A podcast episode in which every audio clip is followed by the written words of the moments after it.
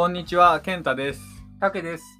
えソーシャルワークブロードキャストは、ソーシャルワーカーが社会のさまざまな出来事や現象、話題、そしてソーシャルワークやソーシャルワーカーについて自由気ままに切り込み、楽しく、時に真面目に語り合いながら感性を豊かにしていくステージです。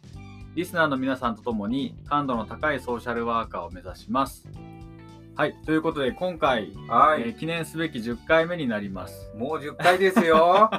すごいね、ちょっと。もう随分いろいろ喋ってきたい気がしますけど。やいやいや、本当ですね。ちょっとテンション高めにいきましょう、今日は。うんそうですね。はいまあ区切りですのでね。そうですね。うんうんうんじゃあ今日はですね、はい。私の方から、はい。えーネタの提供をしていきたいと思います。はい。あと10回やってきてうん、うんで、まあ、毎回自分で聞くんですけど、うん。うん。自分の喋りがこんなに、なんていうのかな、甘ったるいかなって。そう？そうなんだよ。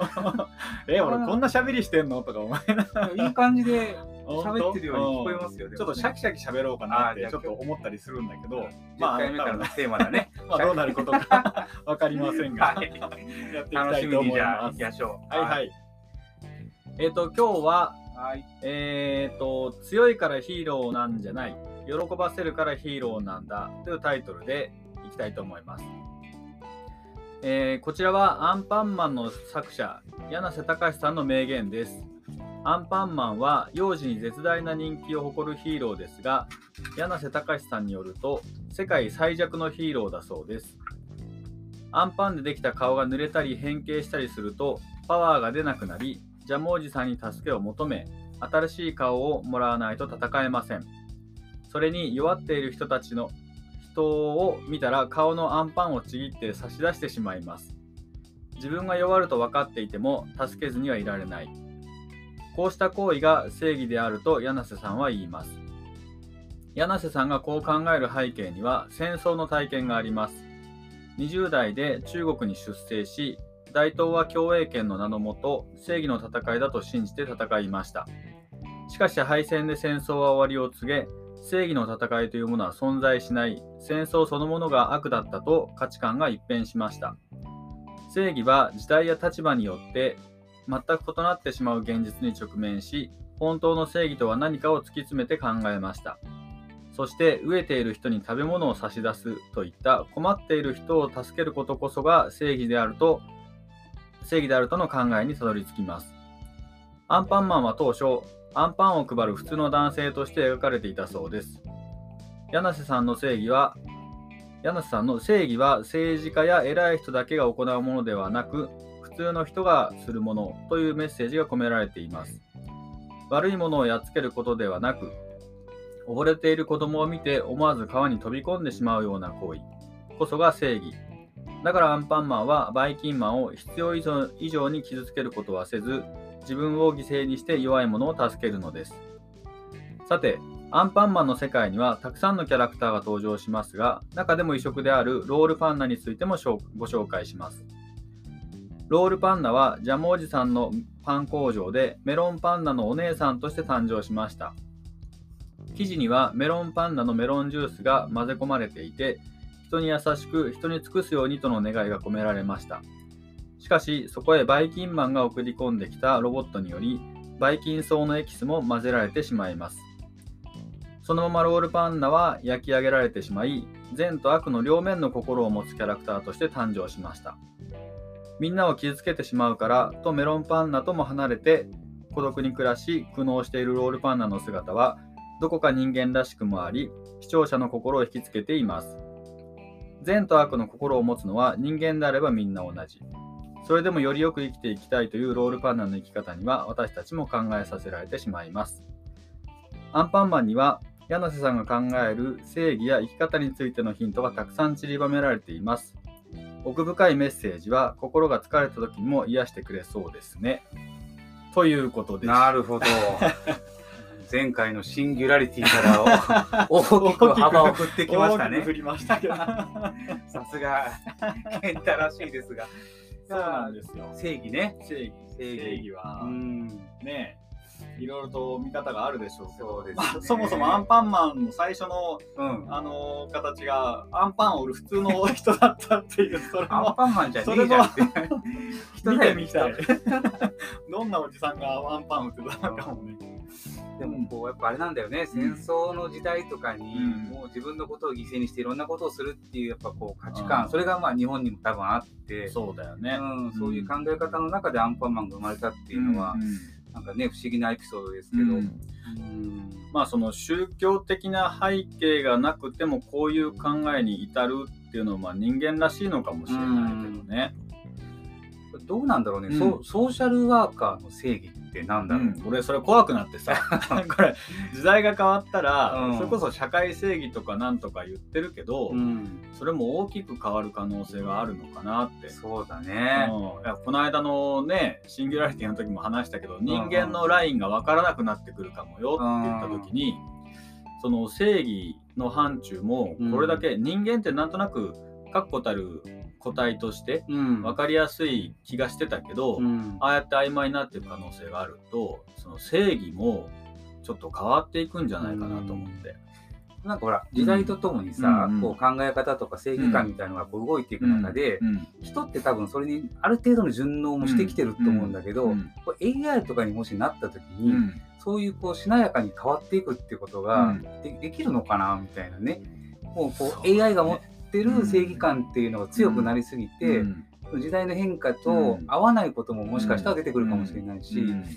ね、将来うん。どうなっていくのかなと。思いながらね、うん。だって数百年前200年前ぐらいはまだ江戸時代でさそうだそっかそっか、そうあだだね討ちあだ討ちみたいのはある意味ね良い話だったりさ感動する話として語られるわけよ。人殺しいいよね普通考えたら。確かにね 人殺しなんて今も大河ドラマやってるけど散々人を殺してるわけよ。いいことだもんねその当時はね、そうあれが美談になっていくっていうのうん。はある意味怖い話だよね、うん。確かにうん。まあとはいえ今もねプーチンなんかがうん。その自分の正義なのかもしれない。それはね、わからないよ。どんな価値観があるかわかんないけど、でももしかするとそこに彼なりの正義感があるのかもしれないああちょっと怖いよね。戦争もさうん。例えば規模が大きくなるとさ、うんその死んだそのせ戦士というかね、うん兵士さんたちのうん。人数とかうん。にちょっとこう、うん。一喜一憂するけどさ、うん。一人一人の生死っていうところに目がいかなくなっちゃうじゃない、んあれもやっぱ怖いなと思うし、ね。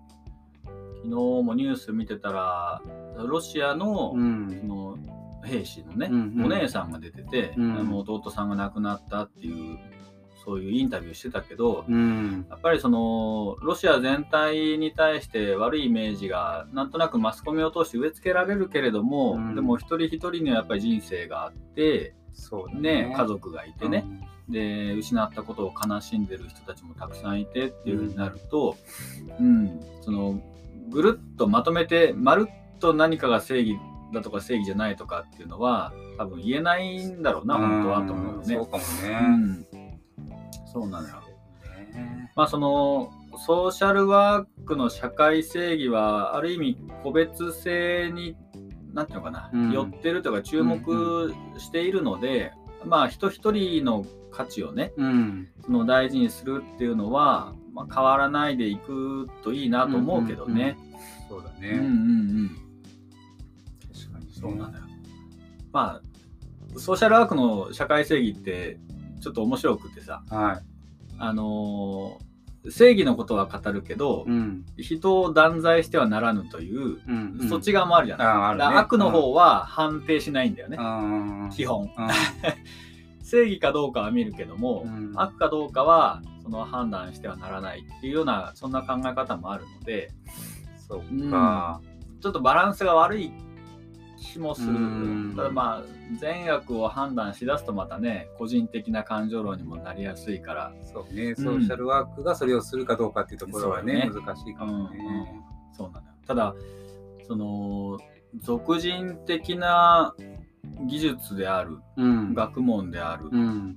っていうふうに言われる部分もあるでしょ？そうやね、うん。そうするとソーシャルワークを展開しているその個人に属した価値観がやっぱり影響するんだよね。うんうんうんでそれが出ないようにセルフコントロールをするっていうふうには言われるけれどもでも俗人的な技術であればやっぱり人によるっていうのは、なかなかねそうだね。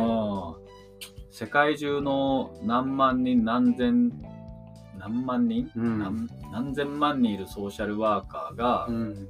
同じ価値観では仕事はやっぱりできないだろうからそうね、価値観が全く一緒ってことはないよね。うんねえうん。そうなると流動的だしまあそれが良くも悪くもっていうところはある気がするよね。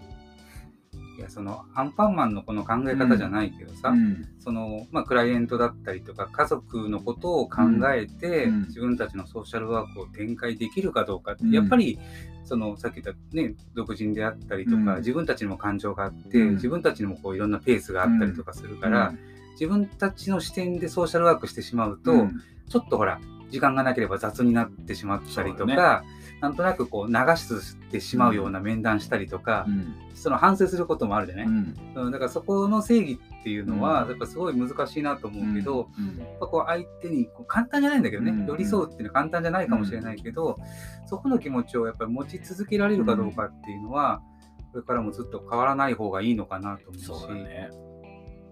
こなせるようになるとだんだんなくなっていく部なくなる、分でも、うんあのあるからさ。業務になっていくと、うんもうそれができなくなるからね。うんそうなんだよね。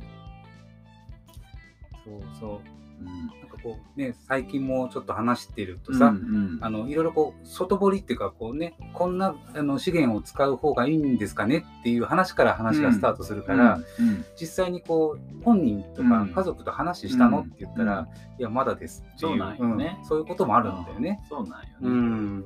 そうだから紙の情報電子カルテの情報で、なんとなくクライアント像を作るのは悪いとは思わないんだけども、もうそれを規定路線にしてしまう。うん。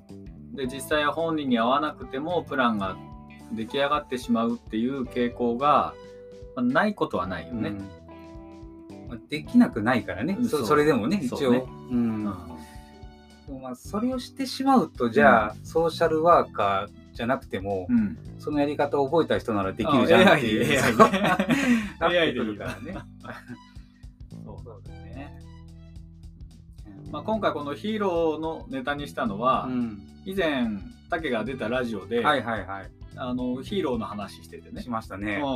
うん、でヒーローがいるっていうから もうちょっと俺ヒーロー誰かなと思いながらちょっと 考えてみて。ね。ヒーローケンタのヒーローは誰なの？俺のヒーローはもうシャーズナブルでしょ。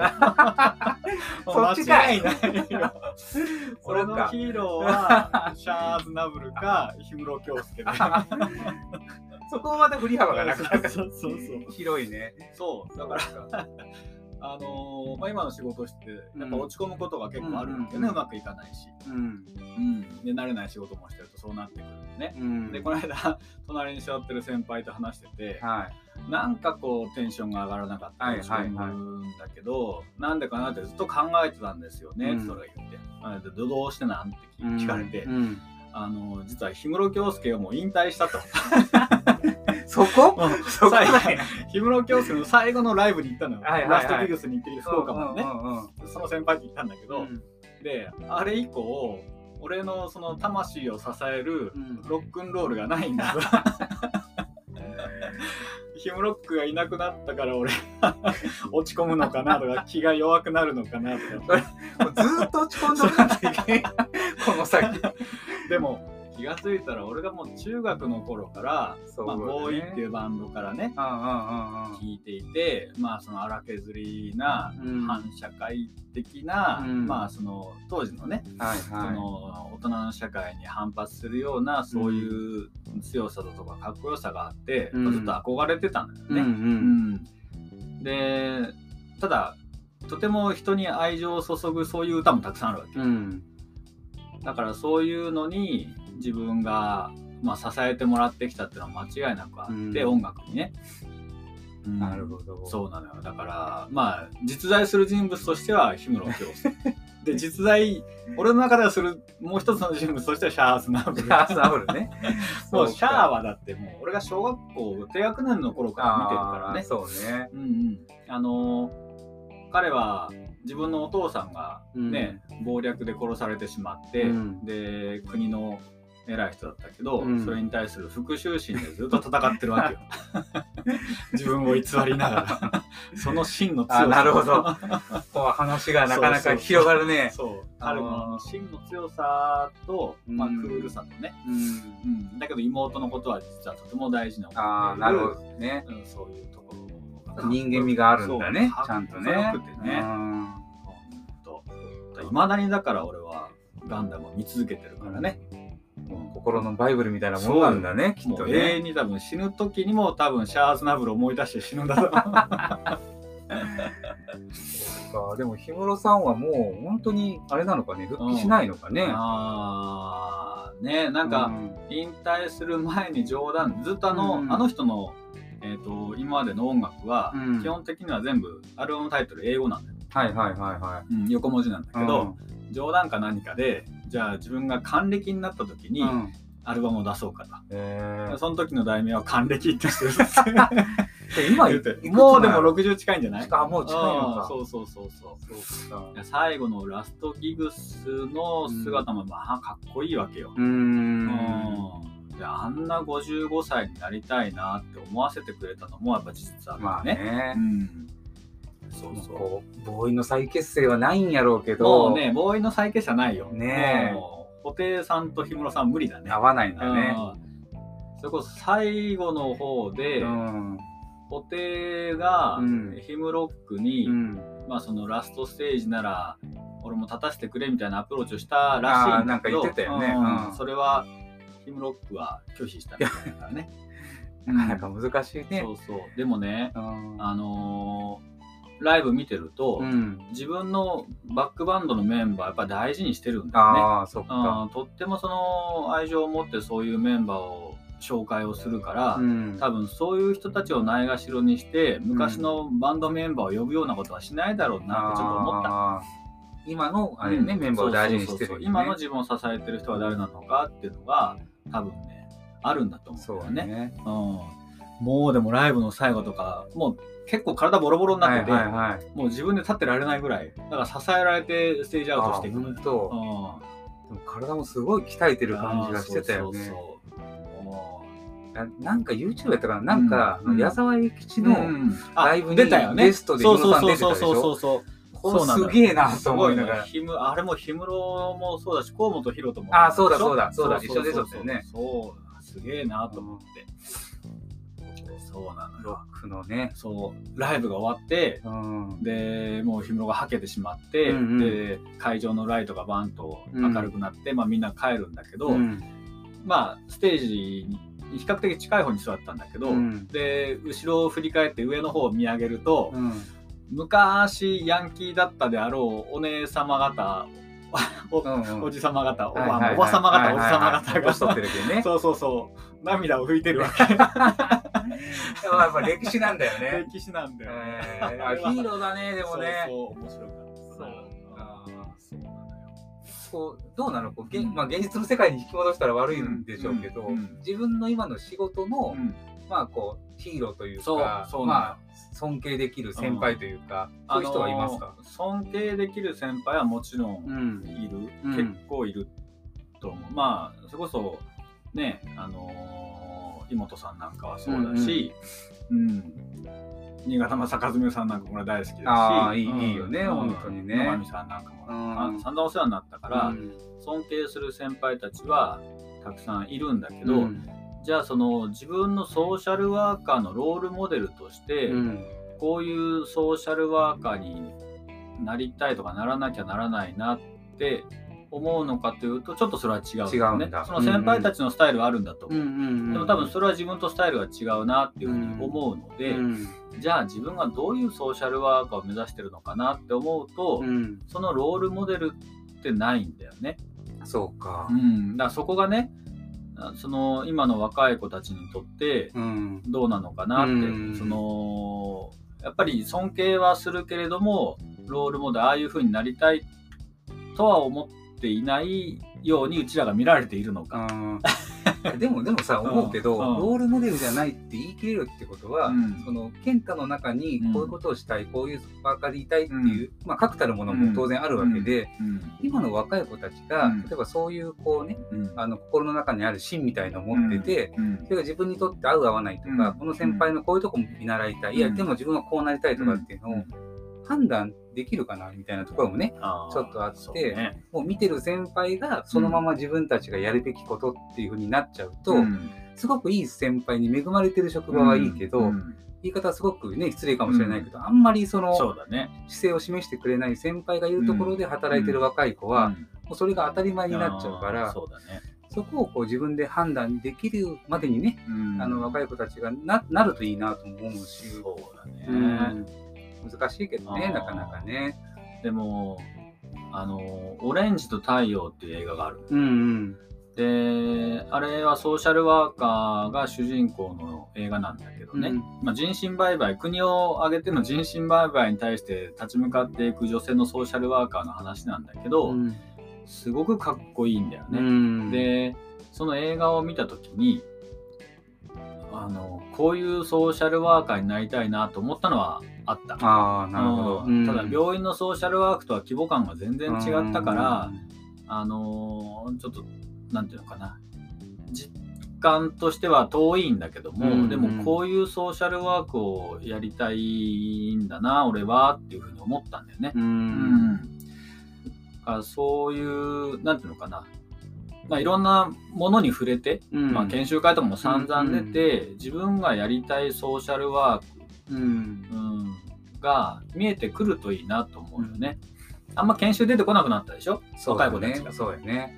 うん、でそうなった時にさっき竹が言ったように、うん先輩がやってる業務を学ぶだけうん引き継ぐだけのソーシャルワーカーになってる可能性は以前よりは多い気がするんだよね。自分の職場だけにとどまるとそうなっちゃうよね。んんそうそうそうそう。だからこう良くも悪くも自分たちの世代って教会にもたくさんお世話になったし、うん。いろんなやっぱネットワークとかの中で、いろんな人の意見聞く機会があったから、うん。まあ、それがやっぱりこう絆だったりとか自分たちの強みにも、まあ、多分なってるしね、うん。だそういうのをこう若い子たちが進んでできるといいんだけど、それこそもうめめんどくさいとか、うん。まあこういうコロナのこういうご時世だからなかなか出て行って直接っていう機会も減ってるからさ、うんうんそうねね、やっぱそこをこれから大事にしてほしいなと思うし、うんそういう機会をまあ作らんといけんね、自分たちもね。うんそうねなりたい職業がいつまでも YouTuber だったらよくないなって。うち娘が言ってんのよ、YouTuber にちょっとなりたいってさ 何。がそんなにいいんだろう。やっぱこう、なんかうん面白いのかな。面白いのかな。ただね、やっぱ見て喋るから、うんちょっと真似事するんだけど、あ話めちゃうまいんよ。こうああの娘がこう、ちょっと自分たちで動画を撮って、名前を言いながら言ってるの、うめえなと思って。だからやっぱそういう影響の受け方っていうのは、まあ悪くはないのかもしれないけど、なるほどね。まあでも YouTuber がね、ソーシャルワーカーを取って変わられるとなかなか 寂しいものもあるけどそうね。よね。うんなんか一つのコンテンツとしては秀逸なんだと思うけど、うん。それが職業になっていくのかなっていうちょっと気にはなるよね。そううね。ん。だからこう自分も社会人1年目の時のね、先輩、うんあの今あの大久保の方の病院にいる先輩ですけど、あのまあ、1年目だったからそんなにそのソーシャルワークの技術とかそういうのをしっかり見えたわけじゃないんだけど、すごくやっぱ今でも印象に残ってるのは、うん。ちゃんとこう患者さんや家族に対しての向き合い方とか、うん。笑顔を絶やさない人ではいすごく、やっぱその姿勢がうん。今のな自分の中にもすごく残ってて、うん。ああいう先輩のこう姿勢って大事だなっていうのを、うん。あのいつまでもこう思える先輩に最初出会ったからね、なるほどね。うん、それはすごく大きかったなと思うし。あいまだにこう交流させてもらってますけど、うんまあやっぱりあのバカバカしい先輩でもあるんですけどね。でそれも大事だよね。そうそう優しいしうん。後輩を本当に守ってくれる先輩だったから、やっぱこう憧れっていうかねやっぱり自分にとっては大きかったなと思いますし、そういう先輩に慣れてんのかな、自分が。慣とは思う。れてるでしょう。まあでも後輩たちに聞くのもねね、どうかなって、そういう先輩に慣れてるかな、俺。まあ直接聞いたら慣れてますって言う まあ言うかもしれんけど、いや慣れてるよい絶や対。いや、あのーまあ反省しなければいけないところもたくさんあるよね。その、研修出てこないとかもっと学んでほしいって言いながらも、うん。もっともっと学ばなきゃとか学びたいとか、あの憧れてるんですって言ってもらえるように、うん。まあ、努力してるかなっていうとうん。最近やっぱりその忙しさだとか、うんうん。自分のモチベーションによって多うん。分自分の表情も違うだろうから、うん、よく言われるというか話しかけづらくなったって言われることはあああでそのうん。忙しさを見ちゃってるんでしょ、う。ん多分今は声かけん方がいいなとかね。それは申し訳ないなと思うよね。うん、その患者さんと面接をしていた頃うん。はどんなに忙しくても患者さんと面接をする瞬間までその部屋までうん。バーッと走っていっても、うんその部屋に入った途端そういう焦りだとか、うん。時間に追われてる追われてる雰囲気をパッと消して、あー。そのゆとりのある雰囲気で部屋に入るって心がけてたのよ。あなるほどね。全然忙しくありませんよっていうみたいな雰囲気を作ってうん。面接を始めるっていうのを心がけていたんだけど、うん。今じゃあ後輩たちにそれしてるかというとしてないもんね。うん。ああ忙しい忙しいっていう顔をし まあもう言ってるかもしれない。そんな感じだからさ。まあでもできてたからできるでしょうそこはね。まあまあただこうねずっとこう、うん。ゆっくり関わる時間は確かになくなってはいるんだろうし。いや自分もそうなんだけど、うん。あの後輩たちが頑張る動機づけというあか、うんそこにやっぱりすごいこう心がけるようにはしてて、うんうん。あのそれこそうちの大学病院が、はいはい。まあ、ソーシャルワークの理念を作り変えてるんよ、うんまあ、3年に1回ぐらいそういうのしてるんだけど、自分たちが何やりたいかっていうのをうん。出してもらって、うん。ちょっとこう刑事法的なことでまとめて、うん。でこうバンとこのタイトルでいこうみたいなでそれを今後輩の子がデザインを作ってくれて、うんめっちゃこう矢印がピャッと伸びて、こう3つの大きなテーマをそこに掲げてくれてて、うんかっこいいのよ。えすごいな。そういうのをこうしてくれるのを見るのも嬉しいし、うん。まあまあ関わる時間が当然あるから、それもできてるっていうのはあるけどなんかこう同じベクトルを向いてうん。みんなでやろうぜっていうのをやっぱ示さないと、うん。ちょっとこうみんなが方向がちょっとバラバラになりかける時もあるうんそうだね。まあ、それのこう旗印みたいのを作りたいなっていうのがあって、うんそうそう今度あの4月から動かすやつなんですけど、うんうん。いないのよね自分が だからまあ置き土産というか。どこに行くんですか？ま あそれはおいおい。おいおいね。あのまたこのラジオでも。可愛い後輩たちを置いてどこに行ってしまうんですか？語られることもあるでしょうけども。そうそうなんねうん。ね。いやでもやっぱ難しい。あのみんなそれぞれこう価値観とか仕事に対する考え方も違うかんら、押し付けるわけにもいかないとこもあってね、ただまあうん。根底でね、そのうん。突き詰めていった時にソーシャルワーカーのうん。社会正義はこれなんですっていうところで、なんていうのかなみんなが共有できる、うん。共感できるものであるといいかもね。そうだね。う、ん。確かにそう思う、ん。うん。わかりました。正義ねちょっと頭に置きながらそうね、また引き続きこんな話もぜひぜしていけひると良いですかね。そうですね。うん。はい。はい。ということで、第10回目、記念すべき。あっという間に 言いたいこともまた言いましたけど、残ったのは何かって言ったら氷室京介と シャーですねもうその2つですよ。ええ大事です。これがなければ今の私いませんそうですね皆さんぜひあの検索をしてみてくださいうん 知ってるでしょ、みんな。まあまあ知ってるやろ知ってるね多分ねはい。まあ、共感していただける人がいればと思います。はい。ということで、じゃあ今日ははいここまでにしていきたいと思います。はいじゃあ、お相手は竹と健太でした。刺激のある 刺激のある1週間を